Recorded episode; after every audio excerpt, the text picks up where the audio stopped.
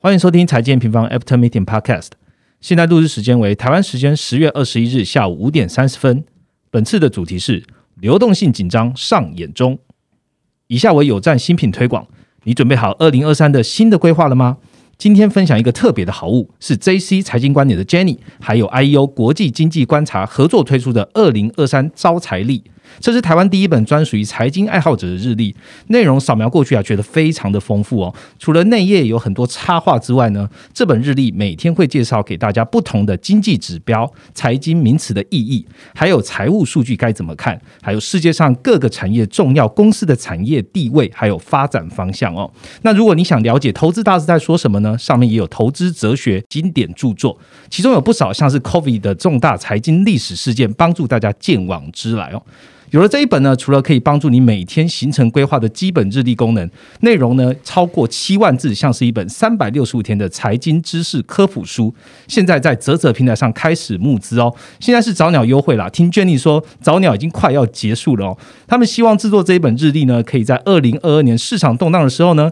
给大家带来的好运，能够在二零二三年用知识招财，用行动致富。详细内容可以到资讯栏链接点击参加这一次购买吧。按下订阅后，我们就开始吧。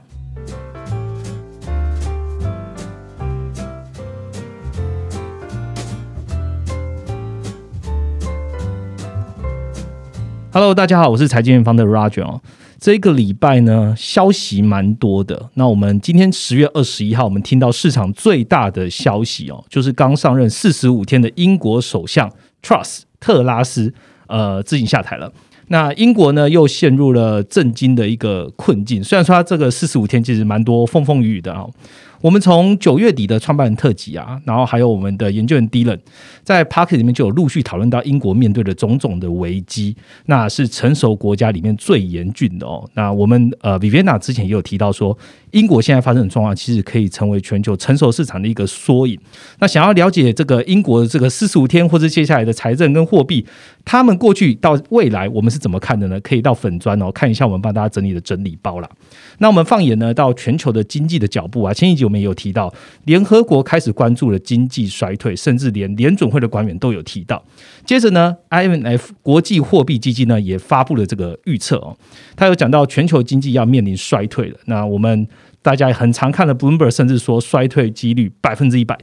那看到这样的市场避险情绪啊，那。同时也推升了一直在关注的美元，美元又回到了一百一十以上的高位了。日元呢来到了一百五十对一美元，那台币也贬到了久违的三十二对一美元。我们开始嗅到就是短期会有流动性的危机了，因为知识体大，所以我们今天邀请到 N 平方两位研究经理 Ryan 和 Viviana 一起来跟大家聊天哦。Hello，大家好，我是 Ryan。Hello，我是 Viviana。好，两位好像是第一次一起录音哦。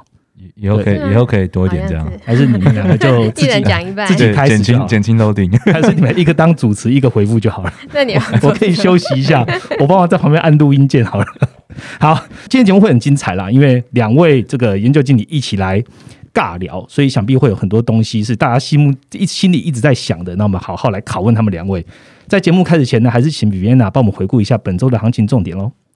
好，这礼拜的行情呢，其实美股这边是持续在做反弹的。从前一周公布 CPI 的那一天，S M P 跌破三千六之后，就一路在往上拉。对，然后欧股这边也是同步的在走高，尽管欧洲这边的。呃，动荡是比较大的，那反而是新兴市场这边表现是比较弱势的。包括说，我们看到陆股在呃这一周的二十大会议之前先反弹了一波，但是这先庆祝，对这一周又下去了。那台股方面的话，则是在万三上下震荡，那这礼拜是收在万三之下。那波动比较大的，其实还是在债市跟汇市啦。那债市这边的话，十年期美债跟两年期都是双双创高的嘛，一个站上四点二，一个站上四点六，导致说这。这个十 Y 减二 Y 的利差是进一步的倒挂。那另外这礼拜大家最关心的其实是十年期减三个月也倒挂，对，这是我们之前有一直在提到的一个利差。那这样的一个数据走向，其实又让市场又开始重新在讨论衰退几率的一个问题了。那除了债市之外呢，汇市方面啊，金美元指数这个礼拜是大致持平在一一三左右，可是呢，非美货币的呃。表现还是比较弱势，尤其是在亚币这边啦。这个礼拜我们看到是台币贬破三十二嘛，日元贬破一百五，人民币又在贬破二呃七点二的状况。OK，好，谢谢冰亚跟我们回顾哦。基本上大家现在听到还是会有点担心，就是这样子的这个债市跟汇市哦，是不是接下来可能就是各大媒体讲的衰退的一个很重要的原因？我们待会好好来聊一下。今天第一个部分呢，我们会针对经济衰退担忧的议题来讨论。那市场悲观的情绪啊。慢慢在攀升了，我们会用 INF 开始来跟大家来分享哦，全球的经济面临什么样的难题？第二个部分呢，美国在公布 CPI 之后啊，联储会升息几率又再度的大幅攀升了。那美国现在流动性发生了什么问题吗？我们又观察到了什么呢？以上的内容呢，都在我们最新出炉的快报，快报名称叫《财政与货币政策矛盾下流动性紧张正上演》。我每次念这个快报标题，好像都很。很正式的感觉，好，不管了，大家快点到这个 N 平方的官网来看一下我们这篇的部落格，好，跟着我们一起读下去吧。那我们就开始今天的节目喽。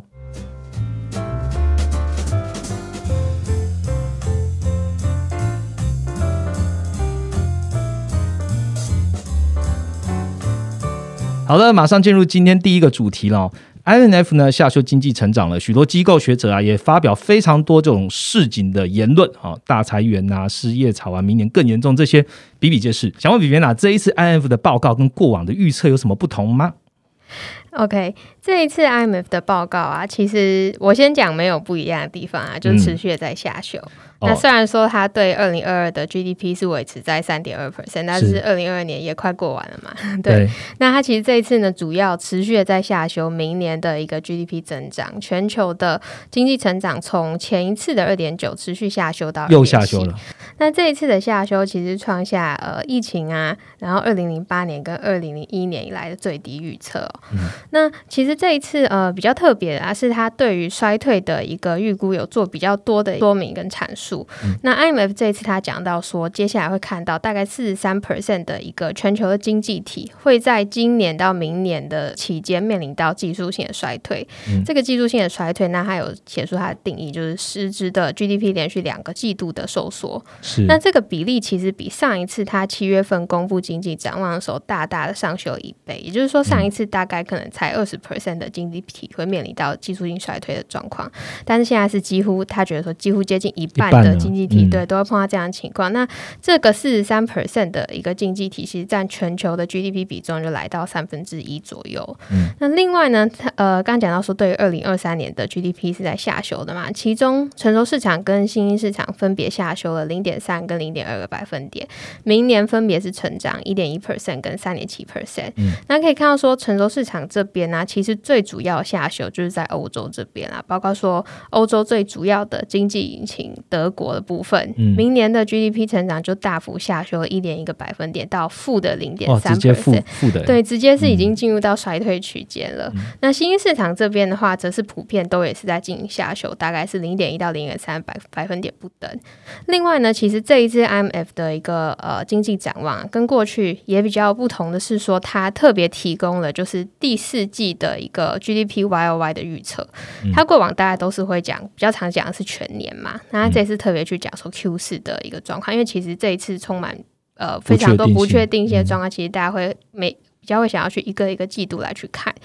那其实这一次呢，呃，二零二二年 Q 四啊，全球 GDP 增长成长其实就已经。只剩下一点七个 percent 了。那呃，全年的话是二点四嘛，但是 Q 四已经只剩一点七了。那我们以全球的 GDP 维持在两个 percent 的这个标准来看，这个两个 percent 是 IMF 在过去的报告一直在提到，就是说全球经济增长要落到两个 percent 以下，其实是非常罕见的。OK，所以两个 percent 以下对他来讲就已经算衰退区间了嘛？对，过往出现这个状况的时候，其实基本上都是在全球衰退的时候。嗯，所以呃，我们会发现说，其实全球经济确实是越来越弱的。那另外呢，其实我们可以看到，呃，各个国家来看呐，Q 四的一个表现，其实也都比二零二二全年来说还要更差。对，然后。明年的一个 Q 四反而普遍比二零二三全年的预测来讲是好一些的，所以你用这个一个路径去推估，会发现说，其实 IMF 对于经济成长的一个路径，普遍的低点大概就是落在今年的 Q 四到明年的上半年会是比较糟的一个状况。那这跟我们之前预测的一个路径其实是差不多的。OK，那我想问一下，刚刚 Viv Viviana 一开始就讲到的，IMF 看起来好像比之前又来的更悲观了一些。那我想问是，你认为 IMF 是发现了什么样的数据？还是根据哪一些局势而做出这种衰退警告呢？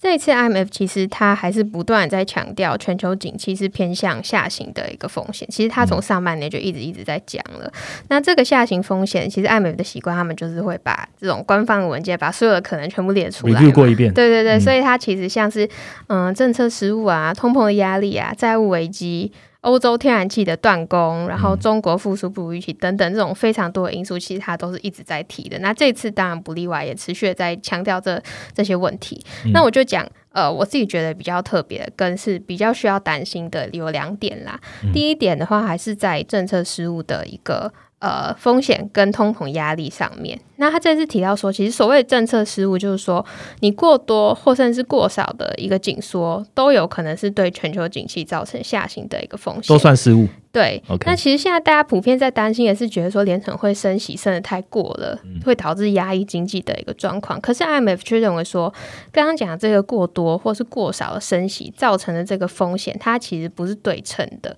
不是对称的意思，就是说他觉得反而是过少的升息破坏力可能会更大，就是说这个容错的空间可能更小。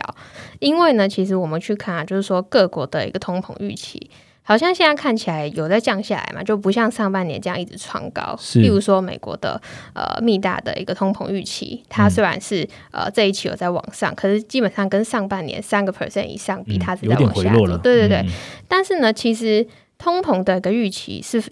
呃，越来越分散的，也就是说，它的可能中位数看起来是好转，可是呢，其实呃，有越来越多人预期通膨会走低的同时，也有越来越多人预期通膨可能会更高，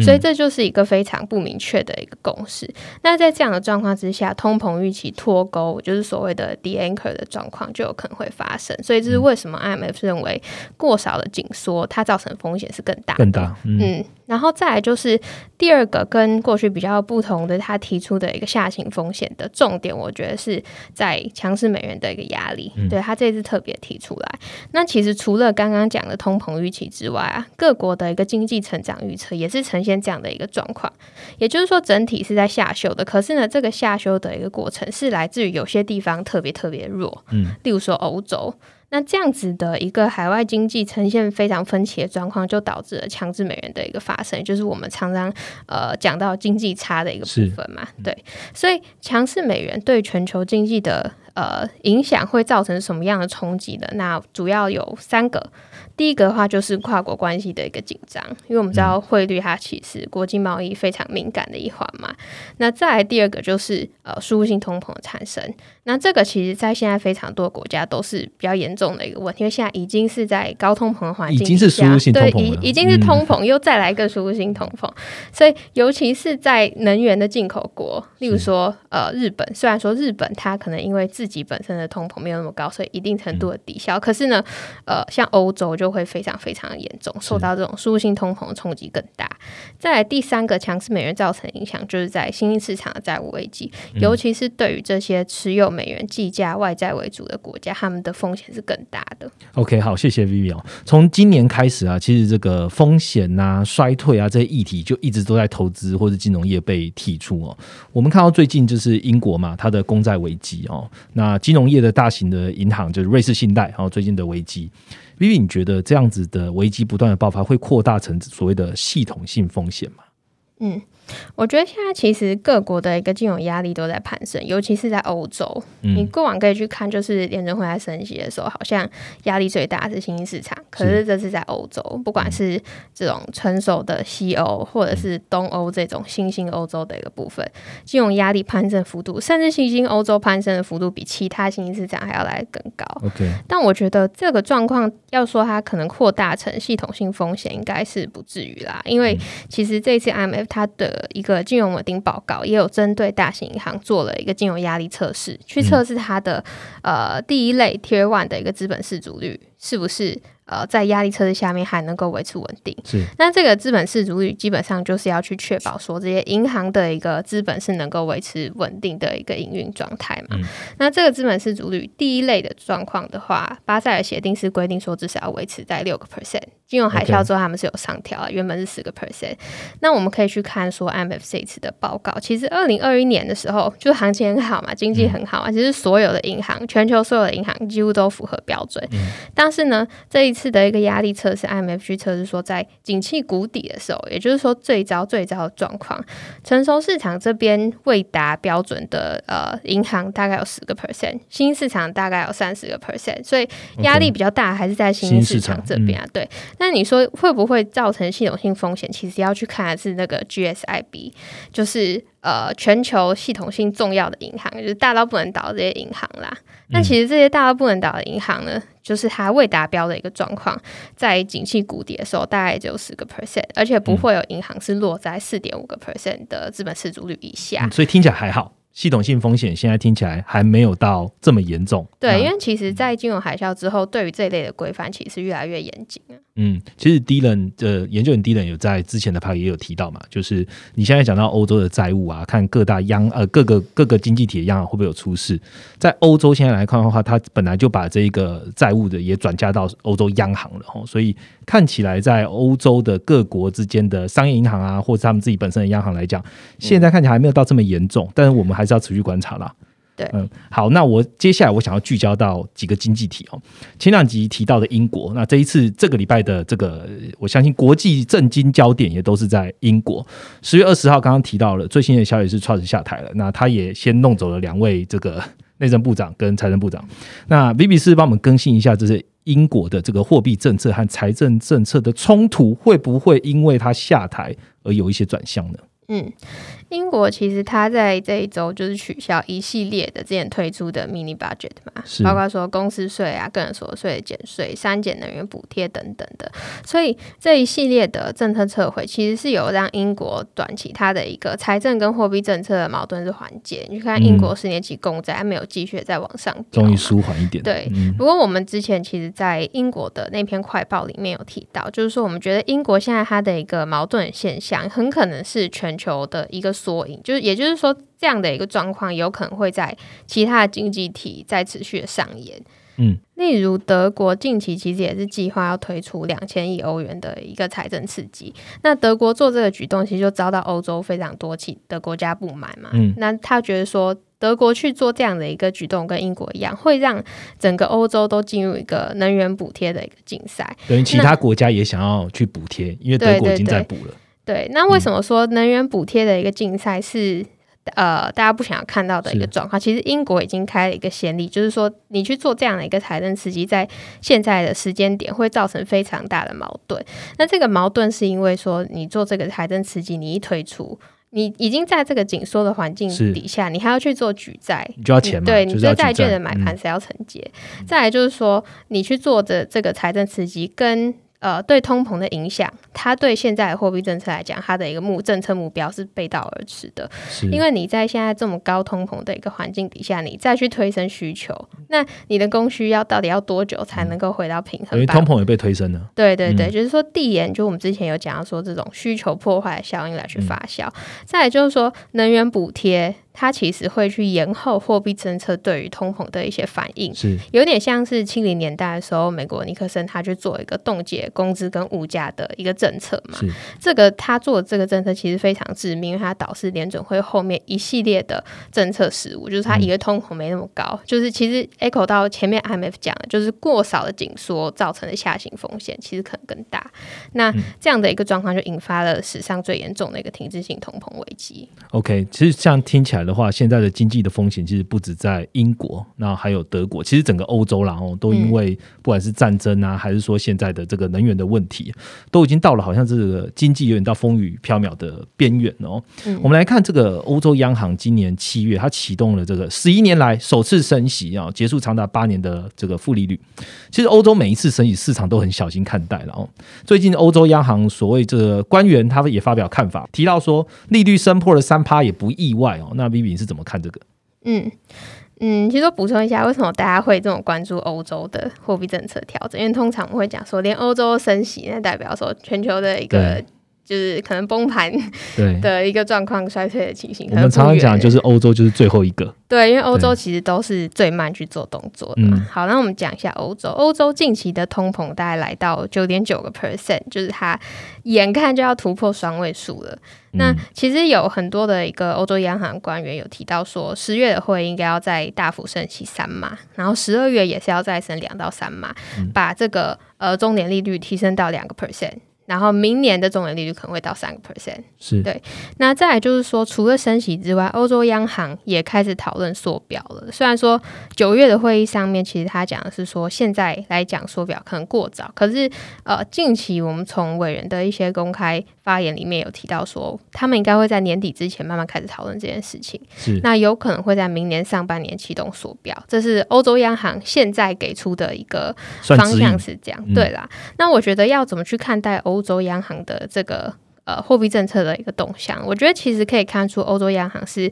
非常极力想要避免前面刚刚提到政策失误，来去重蹈就是美国七零年代的一个覆辙。那再来就是说，欧元近期还是持续的弱势，还是在一美元以下嘛？那这个东西对欧洲带来非常庞大的一个输入性压力，也是为什么我们看到欧洲央行从下半年开始要呃非常呃积极的一个加快紧缩的的主因。那我觉得我自己心里在想啊，就是说呃。如果欧洲真的进入到能源补贴的一个竞赛，欧洲央行可能也会像英国央行那样子动摇，就是说它现在呃又要大幅升息，又要缩表啊。但是如果它真的进到能源紧缩的话，我觉得它可能也会呃，就是一边紧缩一边纾困这样子的一个情况啊。但至少目前为止，因为能源补贴竞赛还没有发生嘛，就是欧洲央行还没有转向的的一个。状况好，建议听众朋友可以持续来观察我们的这个每天早上的短评然后针对这个英国他们的 mini budget，其实我们那时候短评有发。那德国现在开始要做这个能源补贴，其实我们来观察一下德国最后究竟会不会实施哦？那他不怎么样去解决他的经济？现在看起来欧洲的各国就是这个矛盾冲突看起来有可能会放大。所以大家持续来观察一下，这也会影响到什么？影响到欧洲央行最后的决策哦。OK，我们今天其实从这个 INF 啊看到了这个欧洲，我们发现其实在经济的部分真的有一些问题，尤其是这一次呃俄乌的冲突，然后核心又在欧洲。我们用欧洲来看一下现在的整个经济的状况。其实下一个主题我们要聊的聊到更直接，也就是大家最常在投资的这个市场——美国流动性有没有问题？经济有没有变得更不好呢？下个主题聊。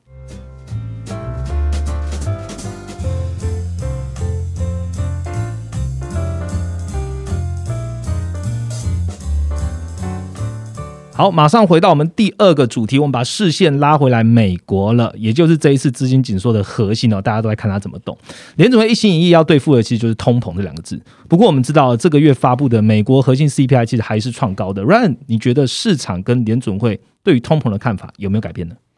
哦，那我其实我觉得在通膨的部分，我觉得其实市场对于通膨这件想法是没有太大的改变。那其实我们对于通膨的看法也没有太大的改变。其实我们今天一直把就是美国通膨定调成就是绝对值一定会持续的上升，因为其实就真的全球原物料也涨价嘛，原油价格也涨价，那它里面的一个就业供需不平衡的一个因素，也是让它的服务业持续的一个涨价。嗯，这件事情就是持续的发生，但是年增率它其实真的会逐渐的。看到高档，我们原本预估的时间点就是大概在 Q 四的一个时间点嘛。那其实目前这个核心没有放缓的状况是来自于租金，就是比较滞后的一个房价跟租金的一个部分。那这个部分的话，我觉得呃，等一下我后面会。再解释一下，那我觉得现在的一个通膨的，就是市场有些会担心说，像可能说能源价格的这个部分，但我觉得能源价格这个部分它是比较偏供给端的一个因素，所以其实联总会它其实并没有办法去调控这个部分，然后它现在的确还有不确定性的风险，而且联准会也都常常会在公开发言里面提这件事情。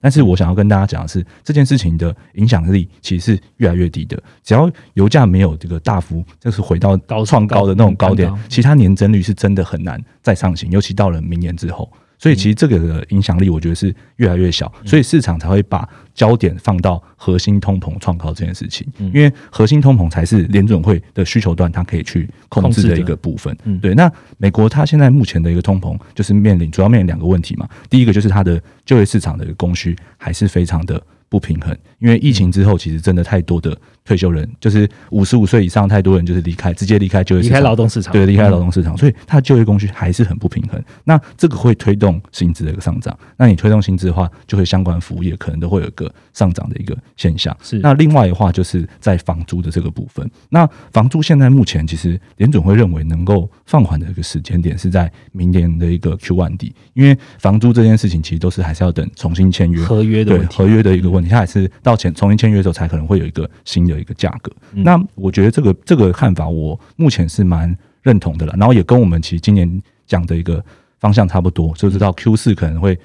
见高，然后呢，可能之后就是会逐渐放缓。那这个原因是这样，其实你你看到今年年准会这个大幅的。加息其实已经明显的反映在美国的一个房市上面了。那我举一个，就是这礼拜刚公布的一个数据，就是十月的一个独栋新屋市场的一个指数。那它其实现呃最新指数是三十八啦，那已经滑落到就是二零二零年三月的一个新低哦，所以已经是一这是大水漫灌之后的的最低点了。哎，对，算哎没有，因为现在已经大水漫灌，又又大幅收水后的最低点，对对对，因为其实升息真的升的很快。OK，对，那其实你就看到它里面还有一些细项的一些调查，可能说包括说，哎，你觉得说现在的销售状况怎么样，或是你觉得有没有潜在一个机会，或是未来的一个六个月的一个销售的一个展望，就是这些指数全部都回到疫情时期的一个水准。所以其实我就蛮认同林总的观点，我觉得说可能真的很机很有机会在明年上半就看到房市的一个。不管是价格或者租金出现一个比较明显的一个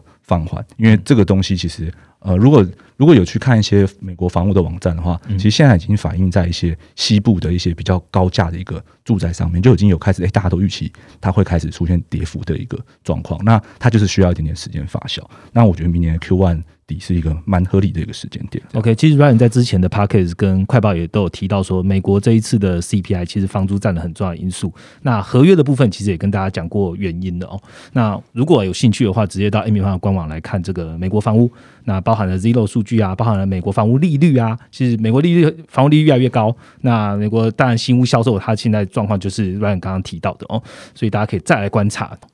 所以看起来就是联准会它的升息，其实。对于抗通膨是有效，只是还没有完全发酵嘛？对啊，其实其实从自己有看，现在房价是不是年增四月开始下滑？但是因为房价其实在美国那边，它年增还是正的啦，所以表示说，相较去年，它房价的还是正增长。所以它可能真的还需要一点时间，因为其实 IMF 这次的报告，其实它对于通膨也有更详细的一些说法。他说，其实这个升息抗通膨在成熟市场这边的效呃效果是会更明显的哦。也就是说，他觉得明年的成熟市场这边的通膨下滑幅度可能会比新兴市场以幅度上来说来的大一些。然后他在就是综合的一个通膨路径，他其实也认同说 Q 三大概就是综合通膨，不是核心哦，综合通膨的一个高点。嗯，所以我们已经呃借由刚刚 Ryan 的回答和 Vivi 的补充，我们已经大概知道通膨这件事情看起来应该是明年会有望缓解的。那既然通膨有望缓解，我们就来聊聊联总会一直用打需求面然后来压低通膨的经济哦。这一次看到这个彭博提到衰退几率一百 percent 哦，其实其实用季度看好像已经是。我们已经达到呃美美国已经达到衰退的定义了。那最近也看到美债收益率，我们前面也有讲，十减三也终究来到倒挂的一个状况。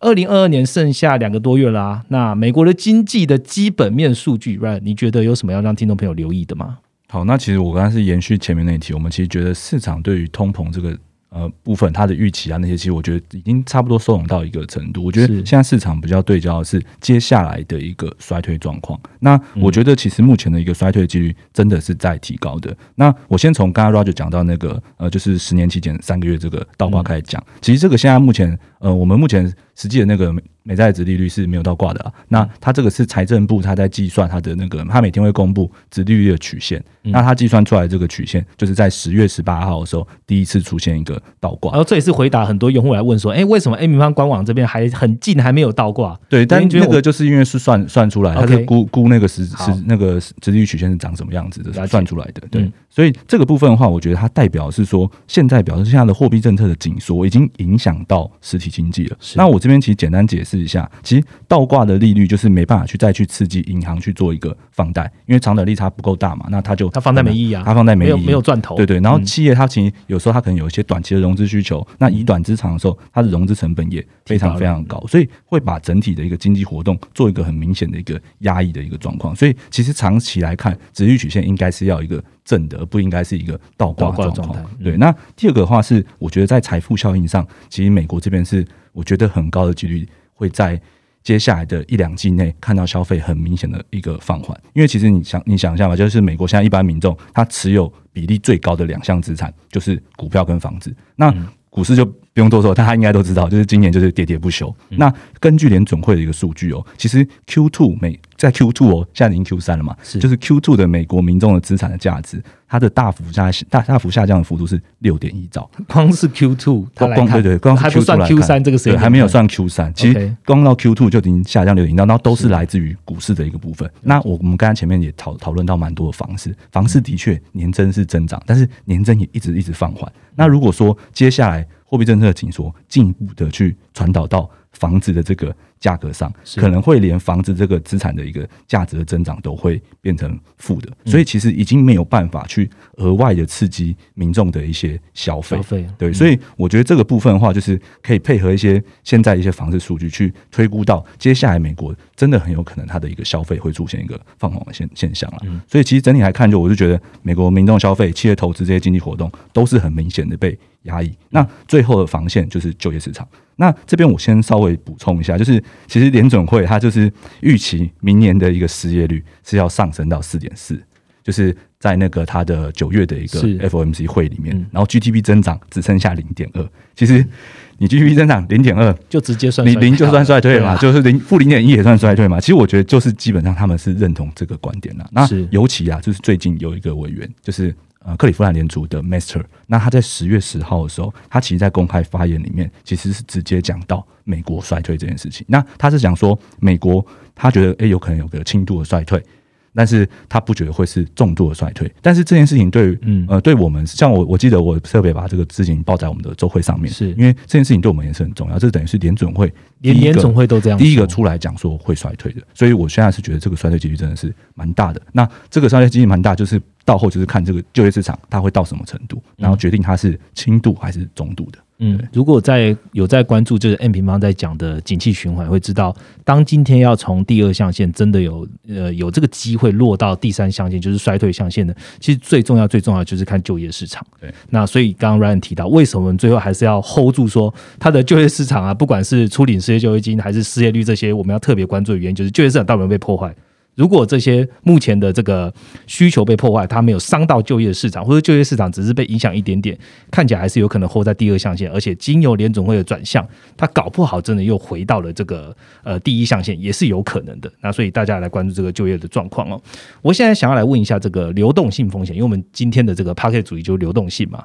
这次的快报的第二个呃主题的下一句话就是流动性紧张正在上演哦。然而，你发现了什么样的数据？你觉得这个数据会影响到联总会的决策吗？好，那其实就是我们刚刚前面才刚讲完长短利差。那其实这个长短利差，我们常常跟大家讲说，你看长短利差倒挂，因为它没办法正常的支持实体经济的活动，所以它如果倒挂太长一段时间，维持一段时间，可能三到六个月，那它其实就是从大概七月初倒挂到现在嘛，十减二，十减二就是对，十减二其实已经差不多一季了。对，所以这个部分我就从这块去进一步延伸解释啊。就我们前面有说，其实金融啊或者银行机构在这种长短利差就已经无利可图的情况之下，因为它的。你看嘛，现在就可能消费者在放缓，其实你的放贷的一些风险或者信用风险利差都很高，他们是不愿意再去把钱借出去的。对，所以他们为了获利，他们其实会把很多的资金拥挤的集中在债市中间。你说赚少少的殖利率吗？对，赚呃赚少少的一些，可能说可能说现在倒挂了，所以我十减三倒挂，那我就去做隔夜跟三个月更短的，我就再做更短的。然后这种就在在债市通常叫做养券啊。那其实金融机构一直在进进行这种行为。然后，但是你重点是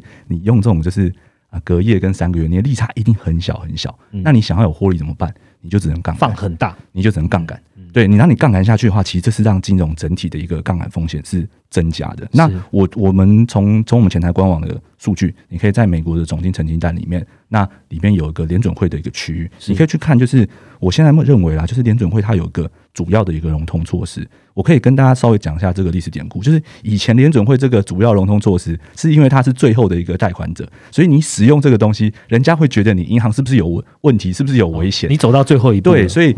市场可能会担心啊，你这家机构是不是有问题？你怎么会用用这个东西？但是你去看现在今年，今年其实从就是这个，因为这个是它是利率的上缘啦，现在目前是三点二五帕，就是银行现在超多超多银行在借这个钱的。那你借的这个钱，其实你去看哦，现在的三个月其实比这个高的。所以其实有空间可以去做，所以我就觉得他们应该是借了很多这种钱去做这种养券的一个行为，对，要不然的话就不会从哎今年以来一直持续的一个增加的状况，嗯，对。那另外的话就是在就是九月底的时候吧，有一个瑞信危机的传出。就传传出来嘛，这消息传出来。那其实联准会就是对于海外的央行的一个货币互换措施的余额，也是上升到就是去年底以来的一个新高。嗯，对，诶，它是上升到那个那个那个高度啦，没有没有创高，但是就是使用量整个高水位了。对，高水位。那这个是二零二零年，就是 Q one 流动性危机发生的时候，就是。开始就是因为海外美元的流动性很紧张嘛，所以美元那时候好，我记得是攀升到一百多了。现在可能不觉得怎么样，但是那时候攀升到一百多，对，那时候一百很高了。所以那时候联准会就推出这个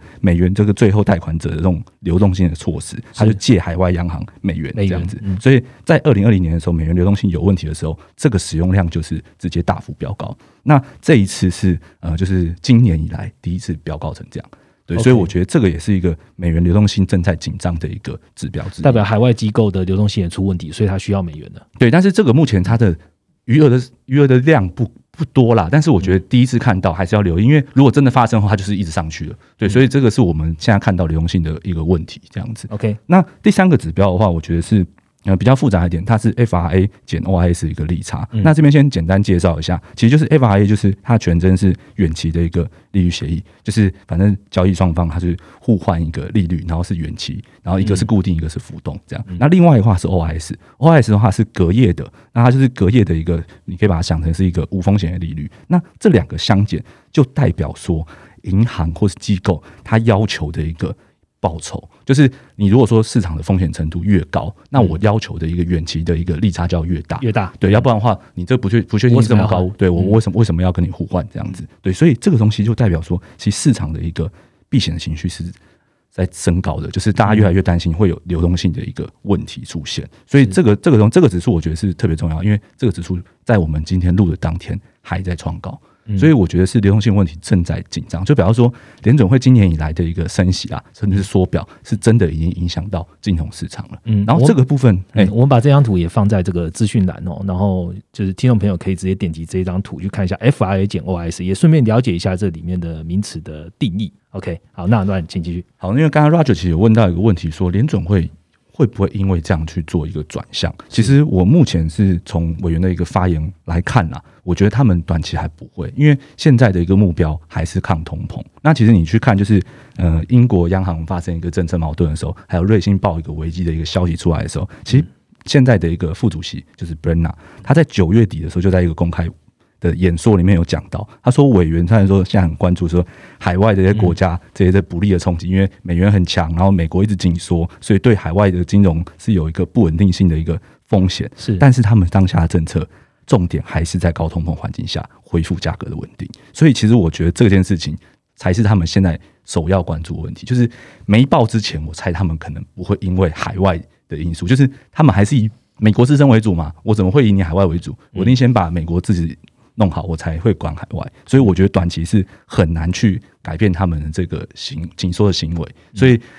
我就觉得这件事情算蛮危险的，因为跟那个刚刚我们前面讲到欧洲其实有点像嘛，就我觉得现在全球央行都有一点是想要就是给你升息升到最后一刻，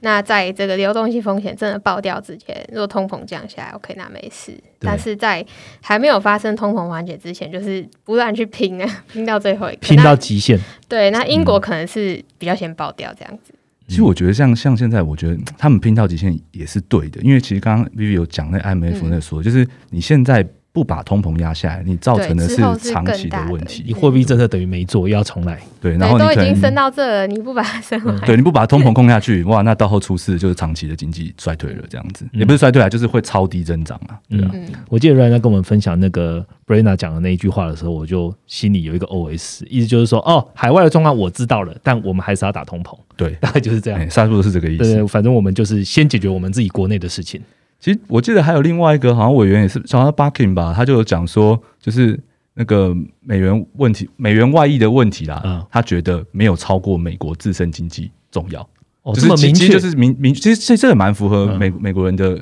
我觉得他符合他们的种族性啊。我觉得让美国再次伟大。哎，对 对，虽然虽然不同人，但是对，差不多意思这样。OK，好，那接下来我想要问一下，就是跟投资有点相关的，哦就是。呃，现在我们都在等待，就是经济究竟是软着陆，至少大家都期望不要到硬着陆，然后就是大家在持续观察咯。全球现在大家都在看，就是资金大买家联准会啊，每一次 FNC 哦，今年变得更重要了。那如果现在的路径哈，还是要对付通膨，那现在的经济环境又处于在这种比较深衰退的边缘，不然你觉得在资产配置上有什么样的建议给听众朋友？其实我觉得今年大家的配置应该都很 suffer 啦。就假如说你不是很灵活的操作，你都是长线配置的话，因为你什么东西都跌嘛，股灾都跌，所以我觉得其实大家在担心软着陆、硬着陆这件事情，我觉得我们之前有沟通过一个观念，就是其实这个东西如果真的发生了。说不定可能是好事，说一次打掉，就是我们看总总金做投资的时候，他最好就是我抓得到它落底的时间，而不要像现在这样子，我永远不知道联储会升息到哪里，这样其实反这种不确定性其实才最可怕。对，所以这个部分的话，我觉得如果说要给大家一个配置的一个建议，我会觉得说，如果当然你手上没现金，那就没没法说，你可可能真的要等到衰退通膨下来，那这种就就比较难解了。但如果你现在还有资金可以调配的话，那我觉得这是短期应该真的是以现金为主了。对，然后债市的值利率其实我觉得已经是到一个不错的一个水准。虽然说可能联准会还有一个往上升的，因为像这这一波就是其实联准会的明年在二月的一个非 watch 的一个升息几率已经到了四点七五到五帕，就是其实有提高一码，然后今年变成十八码嘛，十八对，其实都有提高，就是在核心的 CPI 就是创高之后都有提高。但是我觉得这个东西就是变成是这样，就是你这个债市率，假如说你自己真的是有一个长期的闲钱，其实嗯。四帕多的。殖利率其实真的已经是我觉得算是不错的，那只是就是你在投资的时候要稍微留意一下，因为其实从现在房市的数据来看，因为房市通常会领先经济，那现在房市已经大幅的下挫，所以之后经济如果跟上的话，其实联准会我觉得它要再宽松，可能说什么超过两年以上的几率真的不大。那你债券一买都会是一两年以上的嘛，你随随便买都是年期年限很长的，所以这个东西就是你买了这种四趴的债的殖利率的时候，你一定要去做汇率的避险。你如果没有汇率避险的话，那你都换成美元，然后买这债，你的四趴说明到等下就被汇率吃光，汇率一下就吃。对，所以我觉得就是两个选择嘛，就是你。就握握比较多现金，那如果你真的觉得哎债市利率不错，你有看到很好的公司的企业债或等等的，那你要记得有一个汇率风险要去把它避掉，这样子。嗯，刚刚乱讲，我想到就是哎，其实我对总金来看呢，股汇在原物料嘛，那美元其实也是算是一种资产。那如果今年真的放一点现金在美元，哎，其实你现在应该也是算是少数的正资产，少数的正资产的哦。好，那我们今天从这个 I F 啊，一直看到了欧洲。然后最后看到了美国，甚至我们把流动性呢好好来讲一下。那我觉得流动性这件事情，就邀请听众朋友，就是大家一起来关注一下。因为真的发生流动性的危机的时候，它可能经济下挫的速度或者经济下挫的时间点，可能都会有一些改变。所以邀请听众朋友，刚刚讲到这几个数据啊，都可以直接到 A 平方的官网来看一下。那今天 p a c k a g e 大概会聊到这边。好，那我们就来回答用户的问题哦。我这边有三个问题，然后想要问一下两位，就是今天参加的这个伙伴们。第一个问题呢，是来自于这个 Apple Podcast 的留言哦。呃，这位这位用户叫 NTU 九 N，好，非常好，非常像学。他想要问的就是呃欧元走势的判断方法。呃，首先他就讲有有吹捧一下 A 明方对于英国减税事件的整理，很感谢。那他想要问的就是说，嗯，想要他想要询问判断这个英镑跟欧元这两个汇率的走势要怎么看？然后举例来说，呃，上一周啊，不不，可能前几周吧，有一度欧元出现震荡走高，要怎么解读比较好呢？希望能成功辨识出欧元走势是反映市场情绪，还是经济更加恶化的现象？那我们请李边娜回答好了。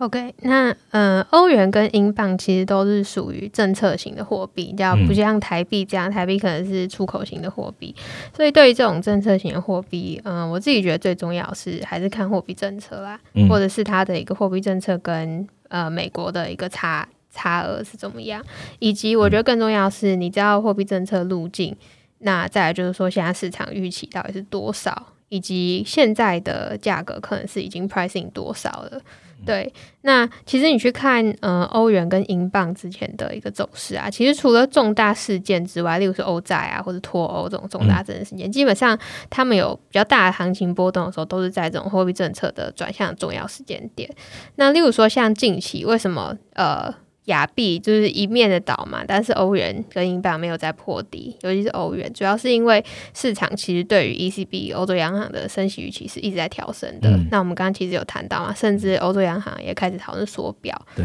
对，所以我觉得这个是如果要去看欧元跟英镑这两个会是比较可以关注的地方。那也可以到我们的欧元跟英镑操盘币看，对我们都有把影响这两个币别重要的经济数据抓出来。嗯，我们的操盘比看股汇在原物料的汇市啊，就是欧元跟英镑，其实我们都做完一整个系列了，所以里面跟欧元相关啊、跟英镑相关的这些 indicator，其实你都可以上去看哦。那希望这个对九 N 有帮助。嗯，那接下来第二个问题要来问 Ryan，这位用户也是 p a c k e t 的留言啊，他是呃梦工梦周公啊，相信应该是有站的好朋友一起来这个想要问我们总进的问题。那他有问两题哦，比较长，我就分开来问好了。第一题，他想要问的应该就是直利率他说他有在呃跟着 M 平方在在学习嘛，呃，这个有讲到呃我们在讲的经济环节哦，就是呃直利率倒挂的环节，主要来自十 Y 往上。那这样的发展呢，Ryan 之前有讲到，对于经济是比较正向的解读。那他想问，不知道是否这样可以解读成这个意味着市场对于长期经济成长大于通膨呢？可以解释一下原因吗？好，因为我看他这个问题是十月十一号回，那我们现在回答问题的时间是十月二十一号。是，然后我可以跟你跟呃，因为我我们之前就把美债拆成三个主要的一个因素，那就是通膨预期，你可能可以去看平衡通膨率。那第二个是实质利率跟经济的一个预期，就你可以把它想成现场的利率预期啊。但利率预期里面会分成就是跟政策利率有关，或是跟经济的预期有关。那这个我们会去看。Tips 的值利率，然后最后会看一个，就是说期限溢价。就比方说，哎，市场认为说，现在你持有美债、长债的话，你要有多少的一个风险溢酬？嗯，那主要主要分成三个部分。所以你现在看到这个十 Y 的这个长债上升哦，就是你要去想一下，现在十 Y 在上升什么什么什么东西？它在上升哪一块的东西？那我我我讲一下，我现在十月二十一号看到数据的一个想法。其实你可以看到，这一次从密大的一个最新数据，通膨预期上升之后，你可以看到这次室外有蛮大的一部分是来自于通膨预期的一个上升。你去看平衡通膨率，你就会知道。那另外一个，现在其实美国债市，因为在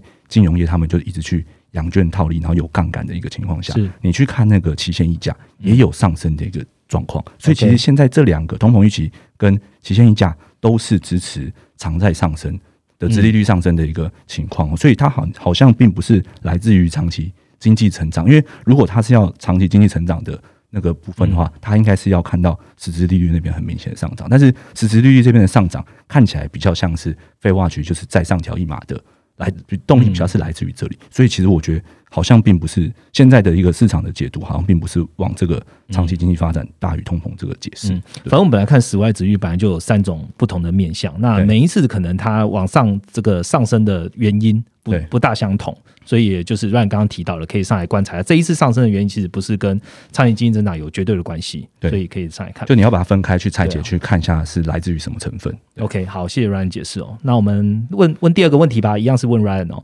他应该也有发 w 到上一次联总会讲抢在讲的啦，就是说十日利率要大于零。OK，那他这边括号他自己写的是呃，名目利率只要。呃，大于核心 PC，他想问的是，你把利率定在这个经济数据上面有什么特别的意义吗？Right？好，那那其实这个这个就要从那个啊，联准会或者全球央行啊，为什么会定一个两帕通膨目标？其实他定出一个两帕通膨预目标，是希望一般民众有一个两帕的通膨预期，这样子你才会有一个我你知道每一年都有两帕嘛，所以你就要去把它消费。因为你知道接下来会预期在这了，对，因为预期会有通膨嘛，所以你要消费就要先消费，然后呢就是维持期望啊，就是经济可能就是经济跟通膨一样都两趴这样成长，那就长线增长。尤其成熟国家，因为他们已经人口老化，也不会再有太多的新动能，他们就会希望用这个通膨通膨适度的通膨去刺激经济。这所以它的理论的经济理论基础是来自于这里。那什么叫做名目利率大于这个核心的 PCE？就是说，假如说你的名目利率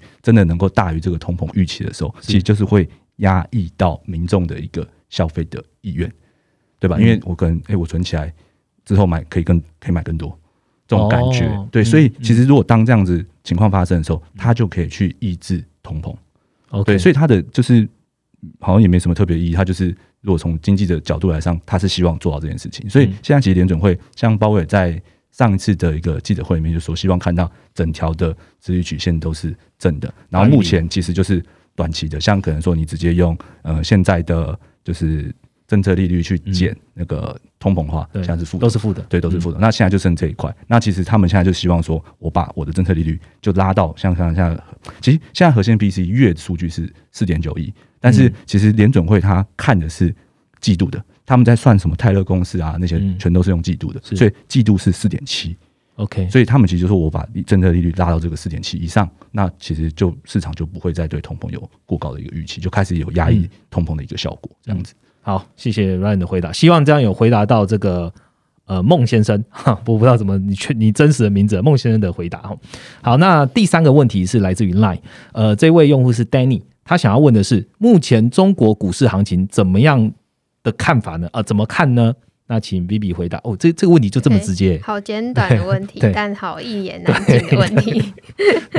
对，那呃，中国的话，其实它现在最大的问题就是在政策的传递是比较呃不善的嘛。一部分是因为清零政策，那另外一部分是中国其实它在做这些刺激啊，其实在房地产的政策，它一直都没有太大的放宽，包括说一直提到房住不炒等等的嘛。那我觉得这个政策路径，是中国的股市。它一直以来都是受到政策的影响是非常大的。那现在的话，大家最关注的就是二十大嘛。那二十大，我们从它的开幕的一些呃看开开幕的一些讲法，我们会看到说，其实中国对于这样的政策还是比较坚持的，就是路路线是没有变的。那我们在呃上个礼拜，这个礼拜快报其实有提到说。这一次二十大它的一个开幕，其实它反映了非常多中国长期的一个结构性问题，导致它会有这样的一个政策路径。那这个结构性问题有点太多了，所以我这边就不细讲，就是可以去快报里面看。但是简单总结一下中国股市这边，我觉得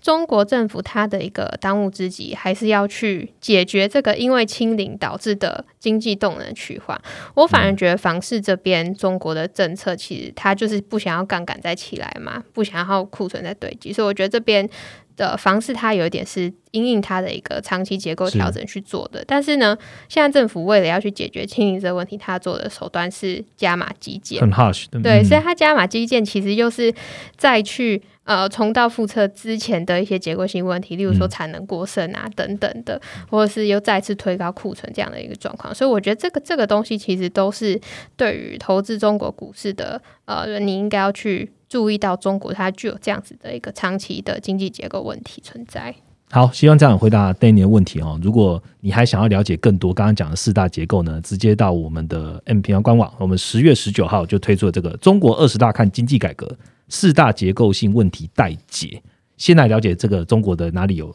哪四大结构性问题，我觉得对你这个想要问的问题也会比较有帮助。好，那接着呢，来到我们一周一图表的单元哦。今天这个图表呢，跟我们这次讲的流动性的议题也非常有关系，是我们的美银美林美债选择权波动率，也就是简称 MOVE。那有请 Vivi 来跟我们听众朋友分享一下吧。OK，那这个木指数它其实是由美银美林，它去根据美债的一个选择权，它的一个银行波动率计算出来的一个。呃，衡量债市波动的一个指数，有点类似股市的 VIX 指数。那我们过往其实会去观察这个 MOVE 指数啊，就是去看它大幅攀升的时候，其实通常都是联准会有大动作的时候，例如说零八年的降息，或者是二零二零年的无限量 QE，或者像今年就算不是宽松，大幅的升息，也都会是在造成债市的一个波动大幅攀升。那另外一种状况，其实就是市场对于避险的需求快速增加的时候，也会造成债市比较大。波动。那在这些时期的时候，我们通常都会看到 MOVE 指数的一个攀升。那例如说像今年啦，今年的话其实是联总会做非常大的动作嘛，然后市场我们刚刚聊了一集，就是对于衰退的一个担忧啊，造成市场的这个避险情绪是比较高涨的。所以我们现在看到是 MOVE 指数它持续的在创高。那这个木指数创高，其实现在在反映的其实就是债券的一个流动性，它真的在收紧。包括说，我们去看九月的一个美国一级交易商，它在短期的一个美债抵押回购当中，它没有办法去进行结算的数量是创下呃二零一六年的新高。那另外，你如果去观察说美国公债的一个买卖价才是不断在扩大的一个情况，所以这些东西都是在反映债券的流动性是呃越来越紧张的。那发生这种状况的时候，通常也都是在市场存在非常大不确定性的时候。那我们怎么去观察这件事情呢？其实你如果去把这个 MOVE 指数跟股价截图来一起看，会发现说过往 MOVE 见高的时候，其实对应到都是股价相对的低点。那这也是为什么我们现在非常关注债券波动率什么时候会降下来，就是这个 MOVE 指数什么时候不再创高。那当它不再创高的时候，其实就代表说市场这个流动性紧张慢慢的在缓解。好的，非常谢谢今天啊，Vivi 还有 Ryan 一起来参加我们这一次的录音哦。今天讲的内容啊，包含刚刚提到关注的这个 MOVE 指数、美元、费 Watch、窗口贴现余额等等，在报告里面出现的，都可以在 M 平方的官网上可以看得到。如果呢，你没有办法一次阅读上千张的趋势图表呢，也可以直接到我们的 MM Pro 快报。来阅读研究员的观点，那帮助你呢可以快速收敛这个总金的行情。那你自己如果是一个有心得哦，想要跟大家分享，想要自己有一些很厉害的图表要跟大家分享，我们每年呢都有三十万的用户会和你和你在线上哦讨论你自己分析的这些数据图表，跟你互相互动这样子。这些内容呢在 M 方的官网上呢，你只要拥有 MM Pro 的会员，那总金呢其实不需要靠某某大师说什么说什么啦。你有这样的会员，有这样的工具，你慢慢慢慢每天练习。你就可以锻炼自己的总金的想法跟自己的投资 insight，而且呢，现在加入 MM Pro 呢，还可以从在年底呢自动升等为 MM Prime 的会员哦。我们录这个 p a c k e t 其实是当做你了解全球经济的第一步啦。那也借这个机会呢，欢迎邀请你们一起来学习总金的下一步。那今天的 p a c k e t 呢就录到这边。那希望我们记得下方给我们五颗星，并且给我们评论，让我们可以做得更好。我们就下个礼拜见喽，拜拜，拜拜。